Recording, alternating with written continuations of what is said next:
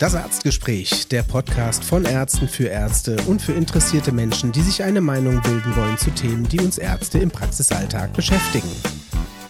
Unser Thema heute: Miniserie Zukunft des Gesundheitssystems Teil 3. Die aktuellen Probleme des Systems oder warum kriegen wir unser Gesundheitssystem nicht in den Griff? Mein Name ist Christian Sommerbrot, Facharzt für Allgemeinmedizin und Hausarzt in einer Gemeinschaftspraxis in Wiesbaden. Und ich bin Christian Köhler, ebenfalls Facharzt für Allgemeinmedizin und auch Hausarzt in einer Gemeinschaftspraxis in Wiesbaden. So, hallo Christian. Hallo Christian. Ostern ist rum. Ostern ist vorbei, genau, Ferien neigen sich dem Ende zu. Wir haben ähm, relativ lange wieder an der heutigen Folge uns äh, abgestimmt und gebastelt und ähm, machen heute den dritten Teil von unserer Miniserie. Warum kriegen wir unser Gesundheitssystem nicht in den Griff? Der erste Teil der Miniserie hat ja mal so die Entstehung und die Organisation des Gesundheitssystems umfasst und wie sich das ganze System finanziert. Und Teil 2 ging es um die Gesundheitspolitik seit Gründung der Bundesrepublik. Und ähm, vielleicht magst du unseren Zuhörern erzählen, äh, warum Teil 3 heute sich mit der Thematik äh, befasst, worüber wir heute sprechen. Naja, wir haben in den ersten äh, zwei Teilen eigentlich gesehen, dass ein ganz elementares Problem die permanente Kostensteigerung ist und ähm, äh, bisher haben wir eigentlich immer nur die Maßnahmen besprochen. Jetzt gucken wir uns diese Kostensteigerung mal in, in äh, realen Zahlen an. Und äh, dann kommt natürlich auch ein Problem dazu, das in den letzten Jahren sich äh, abgezeichnet hat, was aber jetzt langsam eine äh, erschreckende Dynamik bekommt. Das ist natürlich der demografische Faktor, der hier äh, das äh, Gesundheitssystem nochmal in einer ganz besonderen Form äh, belastet. Und diese zwei Faktoren gucken wir unter anderem äh, uns an, um herauszukriegen, äh, wo unsere Probleme im Gesundheitssystem sind. Genau, wir haben ja eigentlich in den letzten 50 Jahren 60 Jahren ähm, viele Reformen ähm, erlebt ähm, und haben das auch hier besprochen. Und so richtig haben wir die, ähm, die Sache nicht griffig gekriegt, die Probleme nicht so in den Griff bekommen. So frei nach Andi Breme, so hast du Scheiße am Schuh, hast du Scheiße am Schuh. Also so richtig ähm, haben wir bisher nicht den Turnaround hinbekommen. Und äh, deshalb. Ja, nein, haben wir nicht. Ja, deshalb schauen wir uns das heute mal genauer an. Thema Kostensteigerung. Ähm, wir hatten es in der ersten Folge schon mal angerissen. Ähm, die Gesundheitsausgaben ähm, im Jahr 2021 beliefen sich insgesamt auf satte 465 Milliarden Euro. Das ist ja Wahnsinn eigentlich, ne?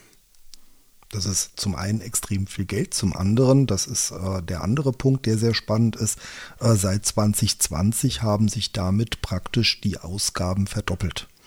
Ja. Und was noch viel spannender ist, seit 2002 meinst du, ne? Also das äh, Entschuldigung, seit 2002. Nein, äh, seit 2002 bis 2021 äh, ähm, haben sich die Ausgaben verdoppelt und das in allen einzelnen Leistungsbereichen. Also egal, ob wir uns das Krankenhaus angucken, die Arzneimittel, die äh, AU, die ambulanten Ärzte, ähm, die Zahnärzte. Also wir sehen überall eine mehr oder minder Verdoppelung äh, der Kosten.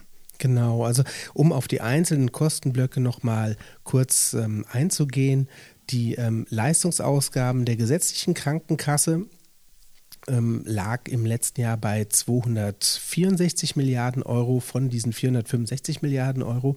Ähm, das sind also fast 60 Prozent der ähm, Leistungsausgaben werden also von den gesetzlichen Kassen geleistet. Restlichen Ausgaben entfallen auf die Pflegeversicherung, ähm, auf die öffentlichen Haushalte, die Privathaushalte, auch die private Krankenversicherung, ähm, ungefähr 8 Prozent der Ausgaben etc. Aber der größte Kostenblock, den trägt die gesetzliche Krankenversicherung mit, wie gesagt, knapp 260 Milliarden. Und davon wiederum ein gutes Drittel entfallen auf die Krankenhauskosten. Also die machen den größten Kostenblock aus bei den äh, GKV-Leistungsausgaben mit äh, 85, ja knapp 86 Milliarden Euro im Jahr 2021. Die Arzneimittelausgaben ähm, und die Ausgaben für die ambulante ärztliche Behandlung liegen dann nahezu gleich auf bei knapp der Hälfte dieses Kosten, dieser Kosten, also bei ungefähr 45 Milliarden Euro, nur damit man das mal so einordnen kann. Das sind so 17 Prozent bis 18 Prozent für die Arzneimittel und für die ärztliche Behandlung. Und ein äh, spannender Punkt, den du auch noch ausgekramt hast, ist ja, dass die Arzneimittelausgaben 2022 hinter der allgemeinen Preisentwicklung zurückgeblieben sind. Da mhm. denkt man sich erstmal gut, die das ist ein Kostenblock, der nicht so schnell steigt, aber wir sehen jetzt, äh, wie sehr sich das Recht in den aktuellen Lieferproblemen, äh, Geiz ist geil, äh, lohnt sich da nicht immer. Ähm, wir haben die die Kuh so sehr gemolken und die Kosten so sehr gedrückt der Arzneimittel, dass es mittlerweile unlukrativ ist und es außer wenigen Firmen weltweit niemanden mehr gibt, der Arzneimittel produziert. Mhm. Und sobald es dort zu Problemen kommt, gucken wir uns die Globalisierung an, dann äh, fallen äh, auf einmal Arzneimittellieferungen im großen Umfang aus und können auch überhaupt nicht kompensiert werden. Mhm. Und ob es dann äh, so die Lösung ist, wenn ähm, in Städten Fiebersäfte aus sind oder Antibiotika-Säfte für Kinder auf einmal nicht mehr ähm, ausgeliefert werden können, ja, das kann sich jeder selber fragen.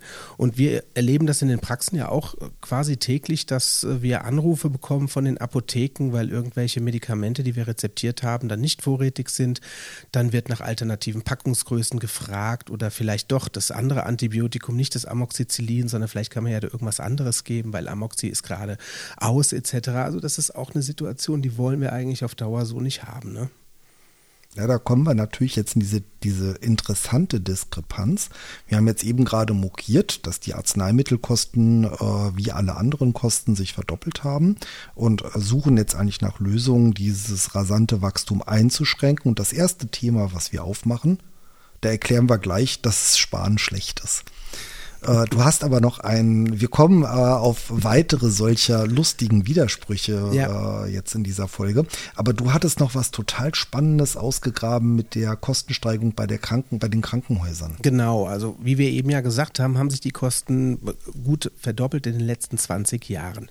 Ähm, was dabei aber eben bisschen herauszuheben ist, ist, dass gerade ähm, bei der Krankenhausversorgung die Kostensteigerung überproportional hoch angestiegen ist. Und zwar ähm, haben wir seit 1991 zwar nur gering steigende Fallzahlen, haben aber in den letzten, in diesen 30 Jahren, seit 1991, eine deutliche Reduktion der absoluten Bettenzahlen, was damit äh, zusammenhängt, dass Krankenhäuser geschlossen worden sind in diesem Zeitraum. Wie viel haben sich die Betten da reduziert? Also von 660.000 auf 480.000 oder in Kliniken gesprochen sind es ungefähr, also wir hatten 2400 Kliniken in 1991 und in 2021 waren es nur noch 1900, also knapp 500 Kliniken weniger. Ähm, und auch die Berechnungstage haben sich nahezu halbiert. Also die Tage, die abgerechnet wurden für ähm, Krankenhausbelegung, das sind also eigentlich sind es, ist es vergleichbar mit einer Liegedauer. Das heißt, die Liegedauer hat sich nahezu halbiert. Ähm, die Kosten haben sich aber annähernd verdreifacht, also von 30 Milliarden in 1991 auf jetzt fast 90 Milliarden in 2021. Das Bruttoinlandsprodukt als Bezugsgröße hat sich im selben Zeitraum nur in Anführungszeichen verzweieinhalbfacht. Das heißt, wir haben eine überproportional hohe Kostensteigerung in der Krankenhausversorgung, trotz weniger Kliniken und kürzerer Liegedauer da läuft ja irgendwas dann mächtig schief, ne? Ja, oder halt, äh, was, wenn man jetzt mal drüber nachdenkt, was ist in der Zeit gekommen? Äh, wir haben ja beide Anfang 2000 im Krankenhaus angefangen und äh, wir haben das noch mitbekommen mit diesen enorm langen ähm, äh, Diensten, die wir hatten. Und äh, die Einführung der Arbeitszeiten ist eigentlich erst in die Kliniken gekommen, als ich aus der Klinik raus bin. Und äh, da muss man natürlich sagen, dass seitdem immens Personal äh, eingestellt werden musste. Wir haben ja auch parallel eine deutliche Zunahme an Ärzten, damit dieses Pensum äh, mit normalen Arbeitszeiten und da muss man sagen, dass es, wir sind immer noch nicht, dass äh, Ärzte und Pflegekräfte äh, ohne Überstunden auskommen, mhm. äh, dass das irgendwie zu schaffen wäre. Mhm, das wäre zum Beispiel so ein ganz großer Punkt. Mhm, absolut. Ähm, also insgesamt können wir sagen, die Kosten haben sich ähm, Die, die Ausgaben pro Kopf haben sich also in den letzten 30 äh, Jahren jedes Jahr auch höher ähm, entwickelt als die Höhe der beitragspflichtigen Einkommen, was dann bedeutet, wir können eigentlich über die Beitragsfinanzierung das System nicht länger finanzieren. Das ist schon mal ein ganz wesentlicher ähm, Problempunkt, den wir aktuell haben. Ja, und wir haben jetzt zwei Beispiele rausgenommen, das äh, die Entwicklung der Krankenhäuser und die Arzneimittel, wo wir die äh, Kostenentwicklung uns angeguckt haben und in beiden Fällen Gründe, wir haben es jetzt mal im Podcast nur sehr, sehr knapp gehalten, trotzdem Gründe gefunden haben, die die Kostensteigerung erklären. Und so geht das auf alle anderen Bereiche auch. Das erklärt sich so bei den Zahnärzten, bei den niedergelassenen Ärzten, bei der AU und so weiter und so fort. Und ähm, die, die Problematik ist also, dass äh, jetzt strengere Kostendeckelung in Einzelsystemen eigentlich gar nicht zu diesem Bereich führt. Und da habe ich ein ganz interessantes Zitat ausgegraben von Willy Löhr, ist ein Demografieexperte, 1954 geboren und der hat den schönen Satz geprägt, der demografische, soziale und gesundheitliche Wandel ist nur herbeizuführen, wenn wir bereit sind, das alte Sozialsystem zu verändern. Und da steckt ja schon was Wahres drin, weil ähm, wir im Grunde genommen seit 1977 äh, eine reine Kostendämpfungspolitik machen auf der einen Seite. Mhm. Und damit kommen wir gar nicht richtig vorwärts. Und jedes Mal, wenn man sich mit dieser Kostenexplosion beschäftigt, mit dem Ziel, man will da Kosten sparen, dann findet man eigentlich eher gute Gründe, die Kosten auszuweiten. Mhm. mhm. Und ja. dann ähm, eben kommt der demografische Faktor als zweiter wesentlicher Problempunkt mit ins Spiel. Ähm, wir können uns hierzu auch mal ein paar Fakten anhören. Es gibt vom Statistischen Bundesamt in regelmäßigen Abständen so Bevölkerungsvorausberechnungen und da haben wir ein bisschen was zusammengestellt.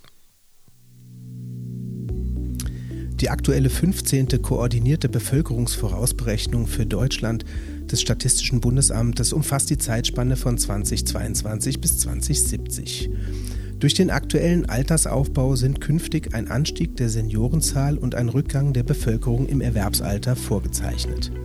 Bis Mitte der 2030er Jahre wird in Deutschland die Zahl der Menschen im Rentenalter, also ab 67 Jahren, von derzeit 16,4 Millionen auf mindestens 20 Millionen ansteigen. Die Zahl der ab 80-Jährigen wird dagegen noch bis Mitte der 2030er Jahre relativ stabil bleiben und zwischen 5,8 und 6,7 Millionen betragen. Danach aber wird die Zahl der Hochaltrigen und damit voraussichtlich auch der Pflegebedarf in Deutschland massiv zunehmen. Die größte Herausforderung für die westdeutschen Flächenländer und die Stadtstaaten wird der Anstieg der Zahl der 67-Jährigen und Älteren darstellen. Für die ostdeutschen Flächenländer wird die größte Herausforderung der Rückgang des Anteils der erwerbstätigen Bevölkerung sein. Das ist äh, deswegen vor allen Dingen spannend, weil wir auch, äh, das äh, fand ich auch ganz interessant, ja unterschiedliche Herausforderungen in West- und Ostdeutschland haben. Ja, ja, das stimmt, ja. Ist halt auch dadurch äh, geprägt, dass wir, glaube ich, dort unterschiedliche, ähm, ja, also ein Geburtentief in den neuen Bundesländern haben, ähm, in den Jahren nach der Wende letztlich. Und mhm. ähm, dort dann eben die Beitragszahler quasi fehlen. Ne? Das Problem ist ja witzigerweise, ja. oder witzigerweise nicht, aber das Problem sind ja eigentlich die Babyboomer. Ne? Ja, das ist, die Babyboomer, diese ja. große Nase in der Bevölkerungspyramide. Ja, ja. Weißt du, wie diese Nase zustande gekommen ist? Also das sind die Jahrgänge von 1960 bis 1970, die man allgemein als Babyboomer-Generation bezeichnet. Ich habe es mal nachgeschlagen. Also das ist ja der Vorteil daran, wenn man so einen Podcast macht, man beschäftigt sich mit Themen, mit denen man sich sonst nie beschäftigen würde. Und ich habe mich mal gefragt, wie kommt es denn eigentlich genau zu dieser, zu diesem äh, Bevölkerungsteil, der so überproportional höher ähm, ausfällt? Ähm, und zwar die ähm, Elterngeneration der Babyboomer, das war die Generation, äh, die so 1930 äh, bis 1940 sowas geboren wurde, also die Mütter der Babyboomer quasi. Ja. Und das war noch die Zeit, ähm, in der eine Frau eben schnell heiraten sollte und äh, Kinder kriegen sollte. Das war noch das tradierte Frauen- und Familienbild. Ähm, durch das Wirtschaftswunder und dieses tradierte Familienbild haben einfach in dieser Zeit Frauen mehr als zwei Kinder im Schnitt bekommen. Die Geburtenrate lag bei über zwei. Und durch die ähm, Studentenbewegung, die feministische Bewegung, ähm, war dann eben das Familienbild dann ein anderes. Frauen haben später Kinder bekommen und haben dann nicht mehr so viele Kinder bekommen. Und ab 1973 ist erstmals die Geburtenrate unter die Sterberate quasi gefallen und dadurch schiebt sich quasi dieser Bevölkerungsanteil durch die Jahre und die Babyboomer gehen jetzt einfach ab 2030 so langsam in Rente. Ne? So zwischen ja, jetzt in den nächsten fünf bis zehn Jahren. Und äh, ja. dadurch ähm, haben wir, was auch eben wir in dem Beitrag hatten, wir eben jetzt mehr Ältere und ab 2000 ähm, 35, 2040 dann eben auch die über 80-Jährigen. Das sind dann auch die Babyboomer, die einfach dann in diese hochaltrige Generation quasi hineinwachsen. Ja. Ja, aber der, der spannende Teil, das sind jetzt nicht nur unsere Patienten oder die, die Beitragszahl, über die wir reden, sondern der Witz ist, das sind ja auch die Ärzte und die Fachkräfte, Pflegekräfte, äh, die äh, Leute, die in den Apotheken arbeiten, Krankengymnasten.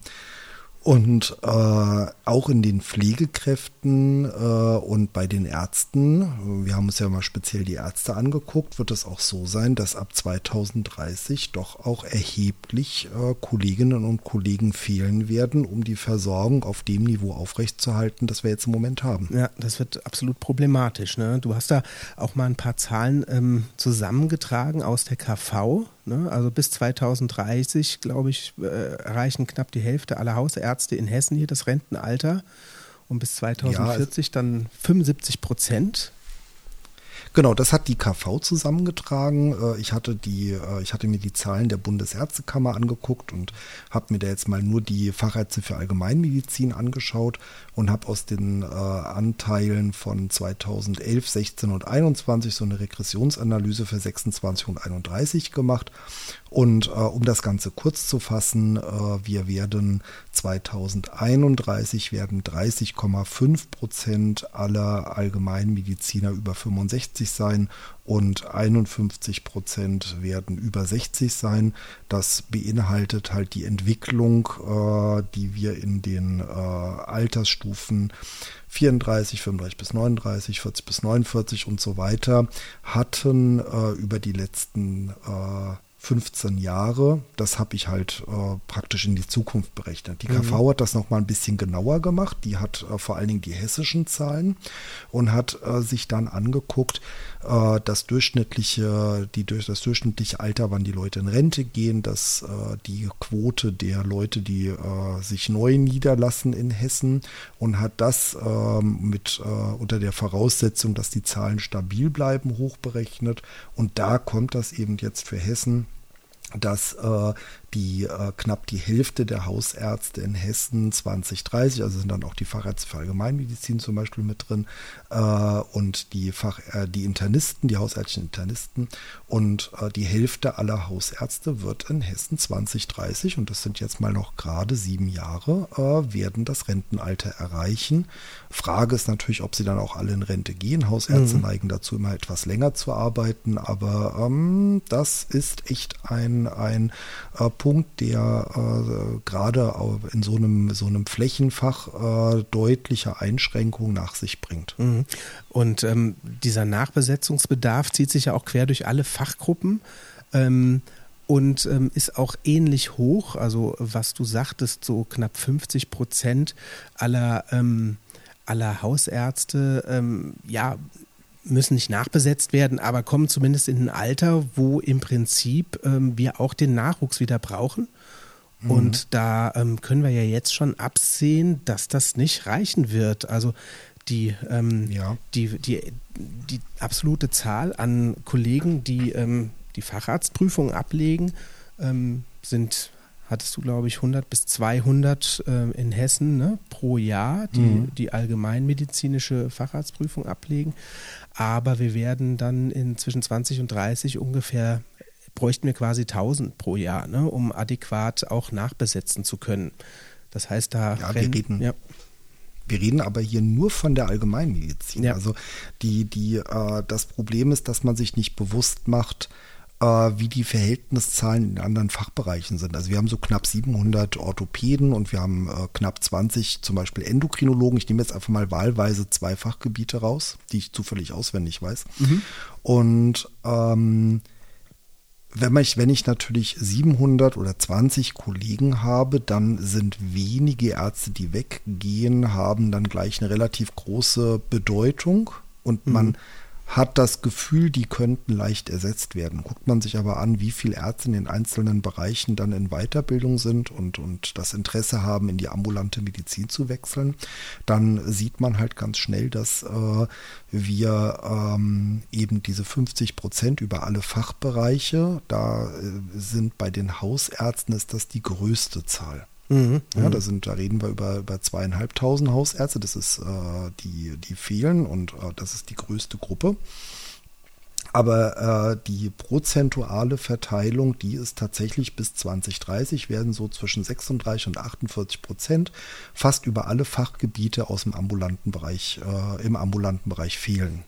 Und, und da sprechen ähm, wir jetzt ja nur auch von dem ärztlichen Personal, das sieht ja im medizinischen Fachpersonal, also in der Pflege, bei den MFAs, in den Heilberufen, in den Apotheken noch viel schlimmer aus. Ne? Da ist es ja wirklich ja, düster. Ja, jetzt schon. Ne?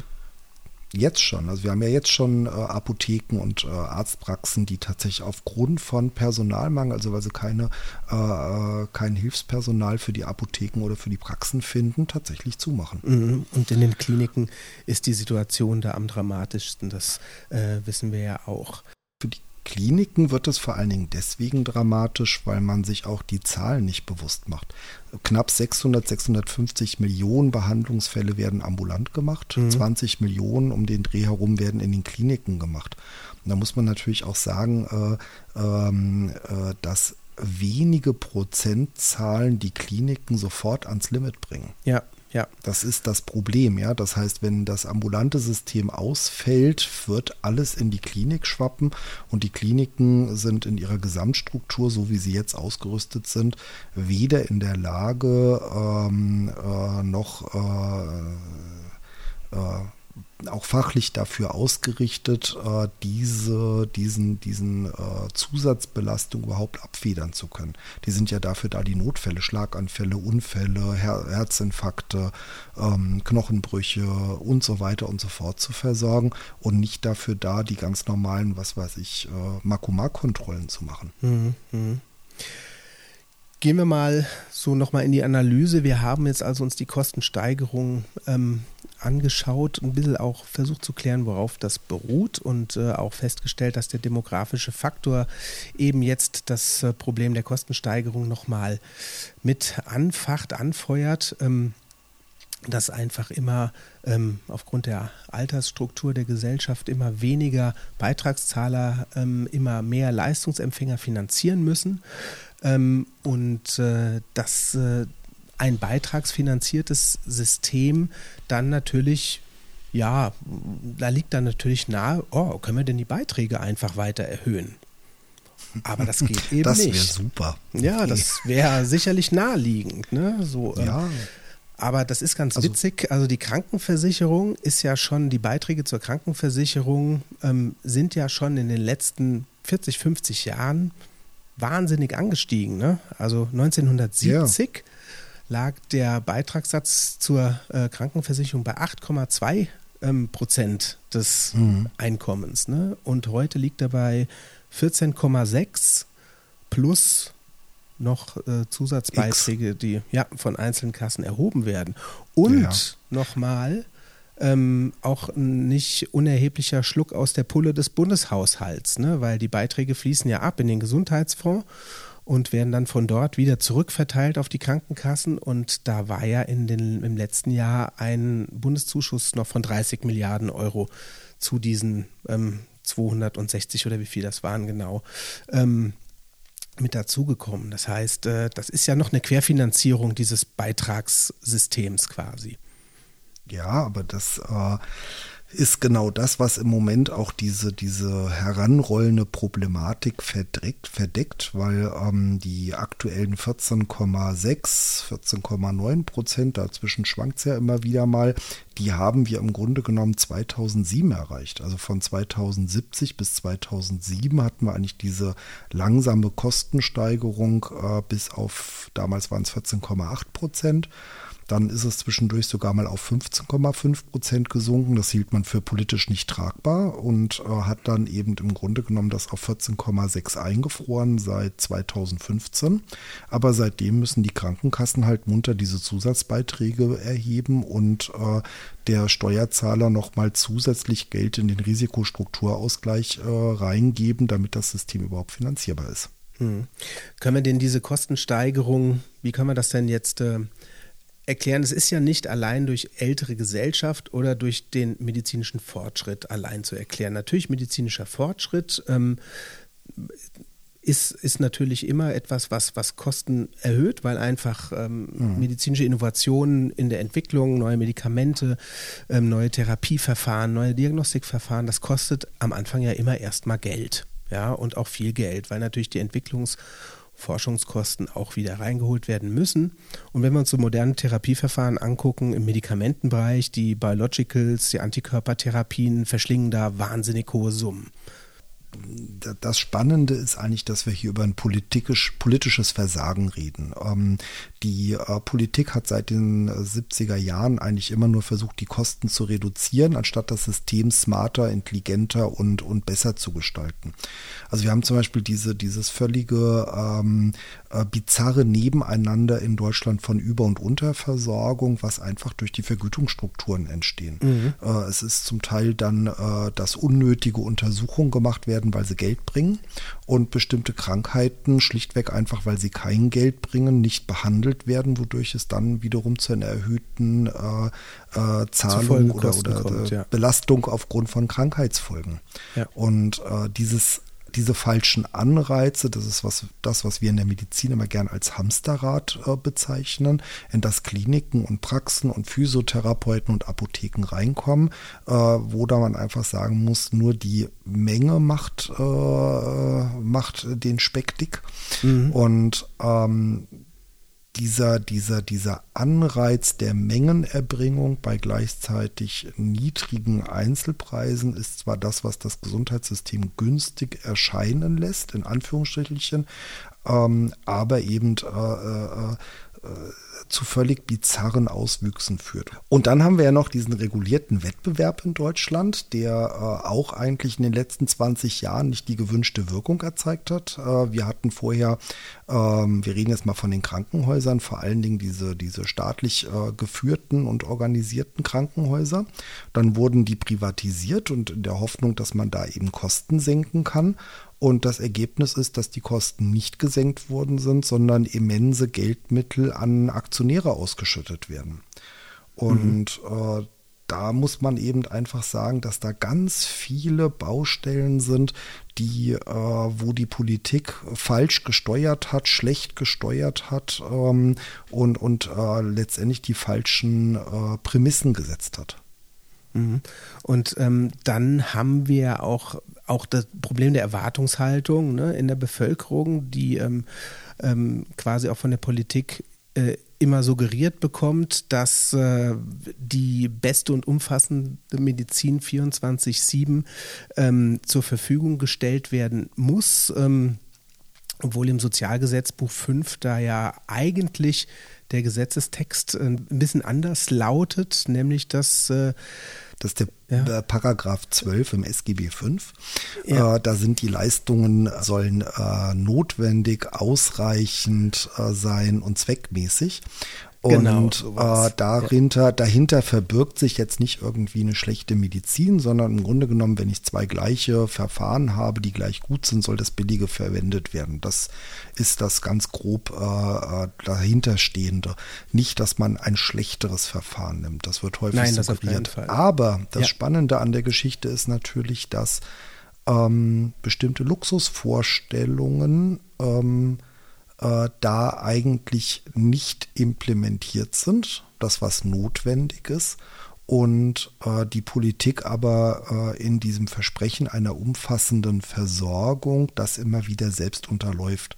Und äh, dann kommen natürlich die Patienten mit bestimmten Wünschen. Die Ärzte versuchen irgendwie eine Balance zu schaffen und ähm, steigern dadurch natürlich auch die Kosten. Also guckt man sich zum Beispiel jetzt die aktuelle Notfallreform ein, dass die Patienten immer häufiger ins Krankenhaus gehen, weil sie glauben, dass sie da besser, schneller und was auch immer mhm. versorgt werden würden. Mhm.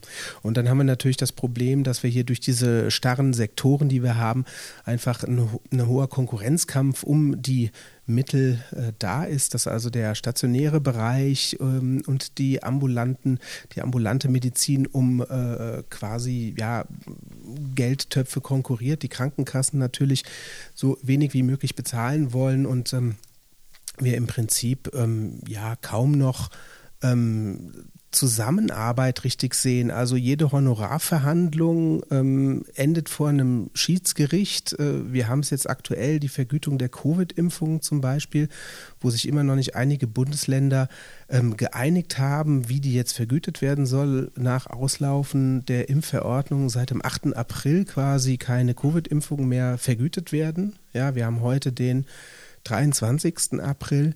Ähm, das ist ja auch eigentlich äh, ein Skandal. Wir kommen da ja gar nicht irgendwie in, in, in, in eine Dialogsituation.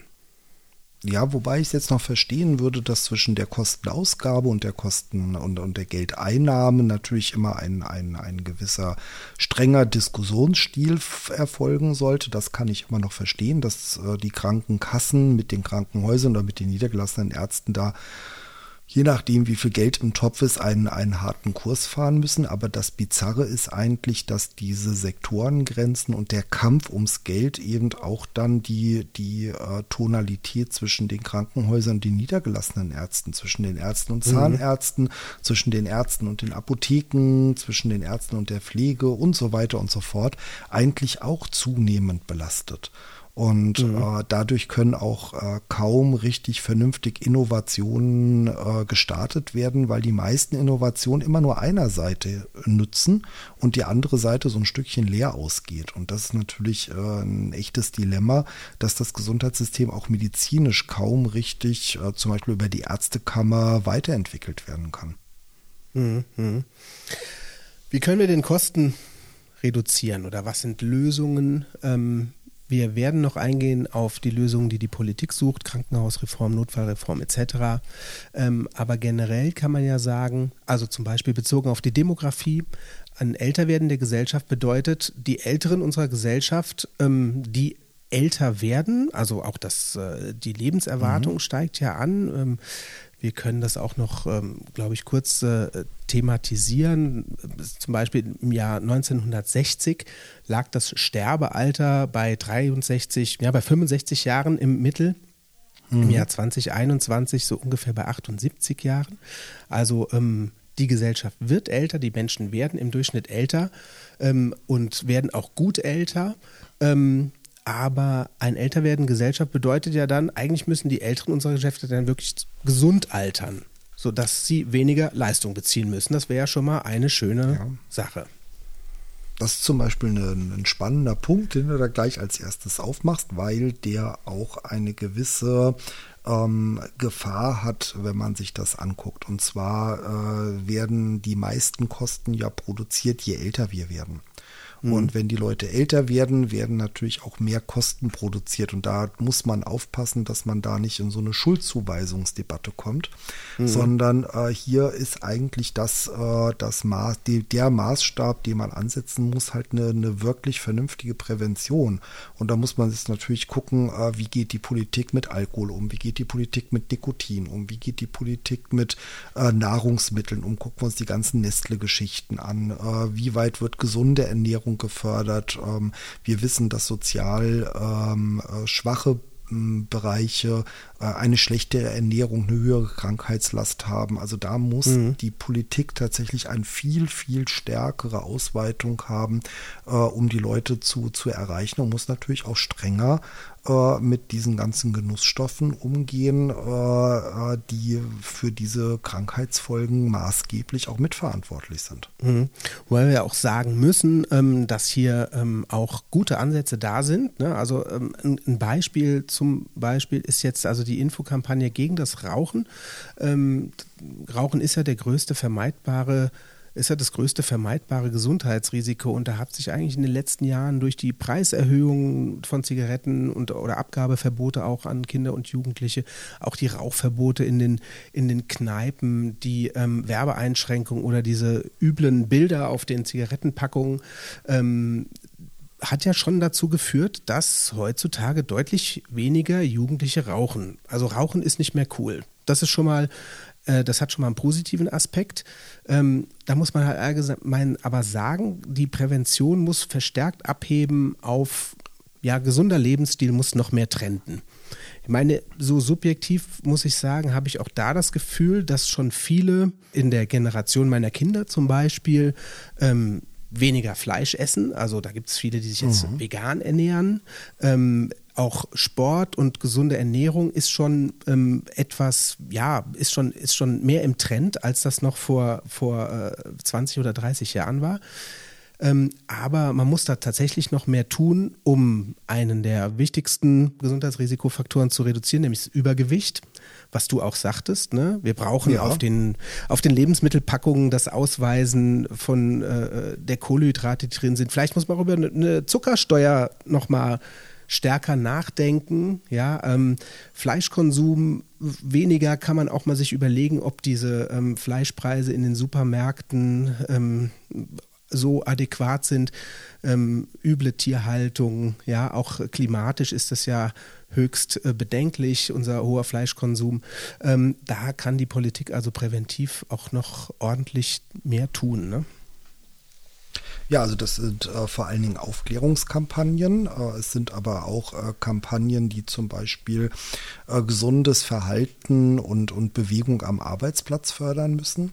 Und äh, da wird mir meiner Meinung nach auch zu wenig getan, weil ich habe so viele Patienten, die von ihren Jobs wirklich ausgelaugt sind oder dann äh, gucken wir uns die sozial schwachen Bereiche an, wo die dann zum Teil zwei Jobs haben. Die können nicht abends nochmal joggen gehen. Die sind echt platt. Mhm, ja, das, mhm, ja. Und ähm, äh, dann äh, reicht es ja auch nicht aus, dass man eben nur äh, die Gesundheit, das gesundheitliche Verhalten fördert, wobei das mit Sicherheit der wichtigste Punkt ist, sondern muss eben ja. auch diese Vorsorgeuntersuchung vernünftig äh, strukturiert ausweiten dass äh, die wir Leute haben jetzt halt ja nur eben, davon äh, gesprochen, was präventiv getan werden kann. Ne? Also wir waren ja jetzt genau. noch in einem Bereich, das war, ist ja jetzt die, nicht, nicht die Lösung, die Kosten zu reduzieren, zu sagen, ja, wir brauchen irgendwie eine Zuckersteuer, sondern wir waren jetzt im Bereich Prävention. Jetzt kommt der Arzt ins Spiel im Prinzip, ne? Ja. ja. Durch, was du sagtest, die Gesundheitsuntersuchung, die Vorsorgeuntersuchung, die Früherkennung, die Chronikerprogramme, ja. Das genau. Impfen auch ganz wichtig. Das Impfen ist ganz wichtig, aber wir reden hier halt eben, äh, äh, das, worauf ich halt will, ist vor allen Dingen diese Einstellung dieser Risikofaktoren. Ja, dass äh, das eben ein Punkt ist, der, äh, der ganz wichtig ist, dass eben Blutdruck früh gemonitort wird, dass äh, Diabetes früh gemonitort wird, dass man sich das eben genau anguckt. Wir brauchen also eine Stärkung des Hausarztes im Prinzip. Ja. Ein Hausarzt kriegt die ganze Zeit WhatsApp hier, während wir den Podcast aufnehmen. Ja. nee, aber das ist wirklich, das ist wirklich wichtig. Ähm, dann ist natürlich da in dem Zusammenhang auch die Digitalisierung so ein großes, wichtiges Thema, bevor Christian Sommerbrot jetzt wieder einen Wutanfall ähm, bekommt zur aktuellen Digitalisierung. Das ist zur Kostenreduktion Nein.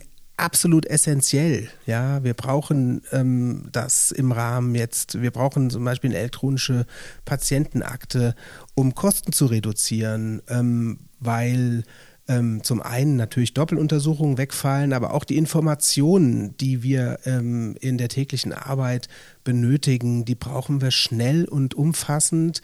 Der klassische Fall ist immer so, ne, Patient aus dem Pflegeheim oder Patientin aus dem Pflegeheim, ähm, dement, hat seit vier, fünf Jahren kein Wort mehr gesprochen, kommt mit einer Einweisung vom ärztlichen Bereitschaftsdienst, mit einer Einweisungsdiagnose AZ-Reduktion und Exikose oder sowas.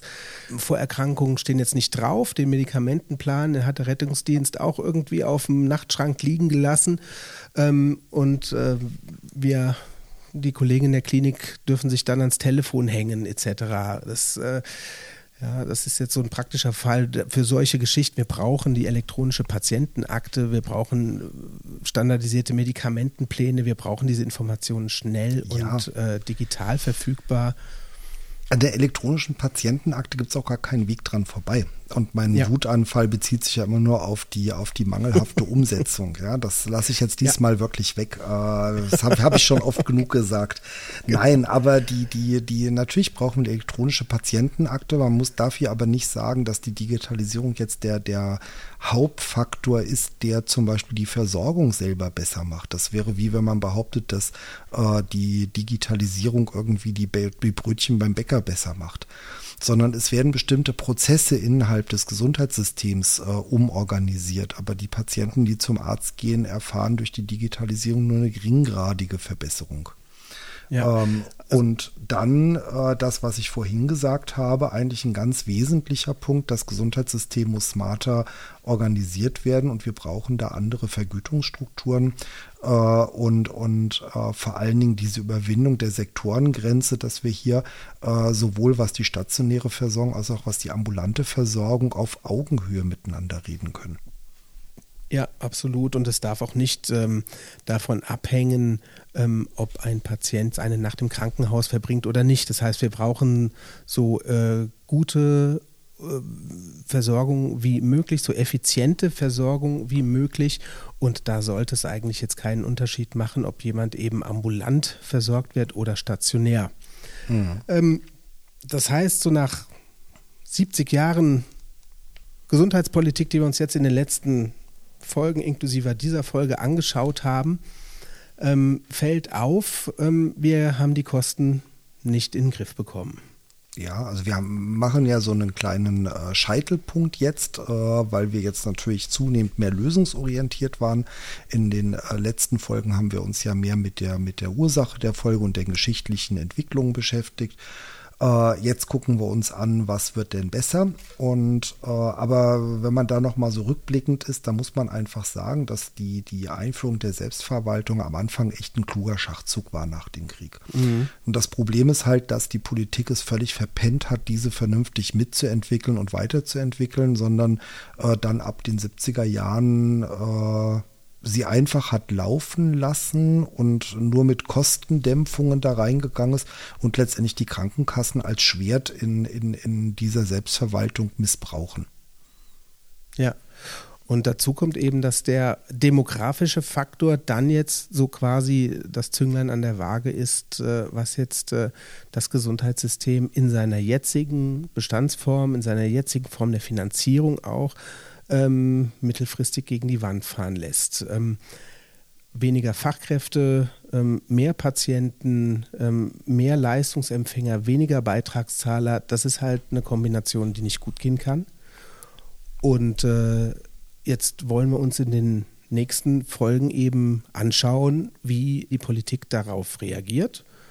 Ja, die große Befürchtung ist ja, dass die Politik hier ähm, auch, äh, also man kann nur hoffen, dass die Politik diesmal etwas vernünftiger reagiert und nicht so völlig panisch und, und kopflastig äh, äh, reagiert, weil ihnen mittlerweile die Fälle davon schwimmen, weil sie mhm. einfach zu viel verpasst haben. Ich meine, die Digitalisierung hätten wir schon vor Jahrzehnten haben können.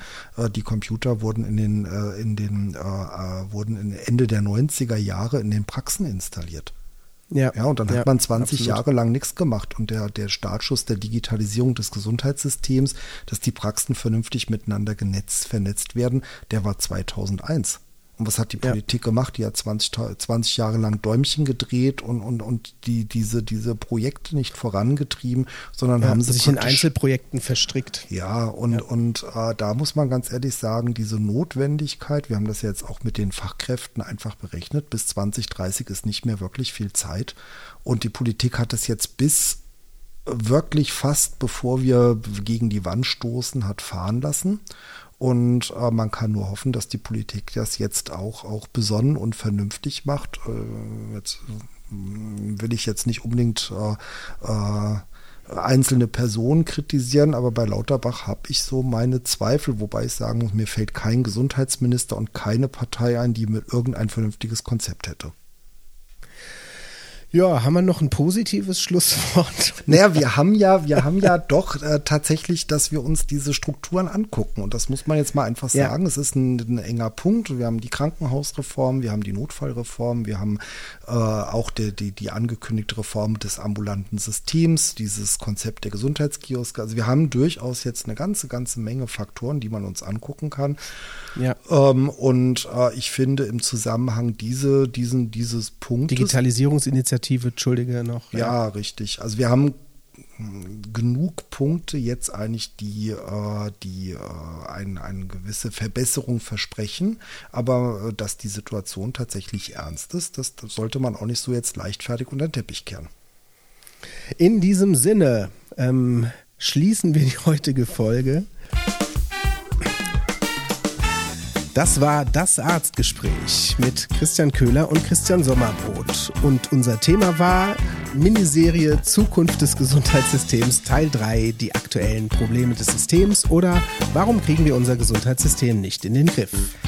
Wenn euch die Folge gefallen hat, freuen wir uns, wenn ihr sie teilt, wenn ihr sie positiv bewertet oder wenn ihr unseren Podcast abonniert. Und hinterlasst gerne einen Kommentar auf unserer Webseite www.das-arztgespräch.de. Dort findet ihr auch die Show Notes zur Folge inklusive der zugehörigen Informationen und Quellenangaben sowie natürlich alle anderen Folgen unseres Podcasts. Schön, dass ihr zugehört habt. Bis zum nächsten Mal.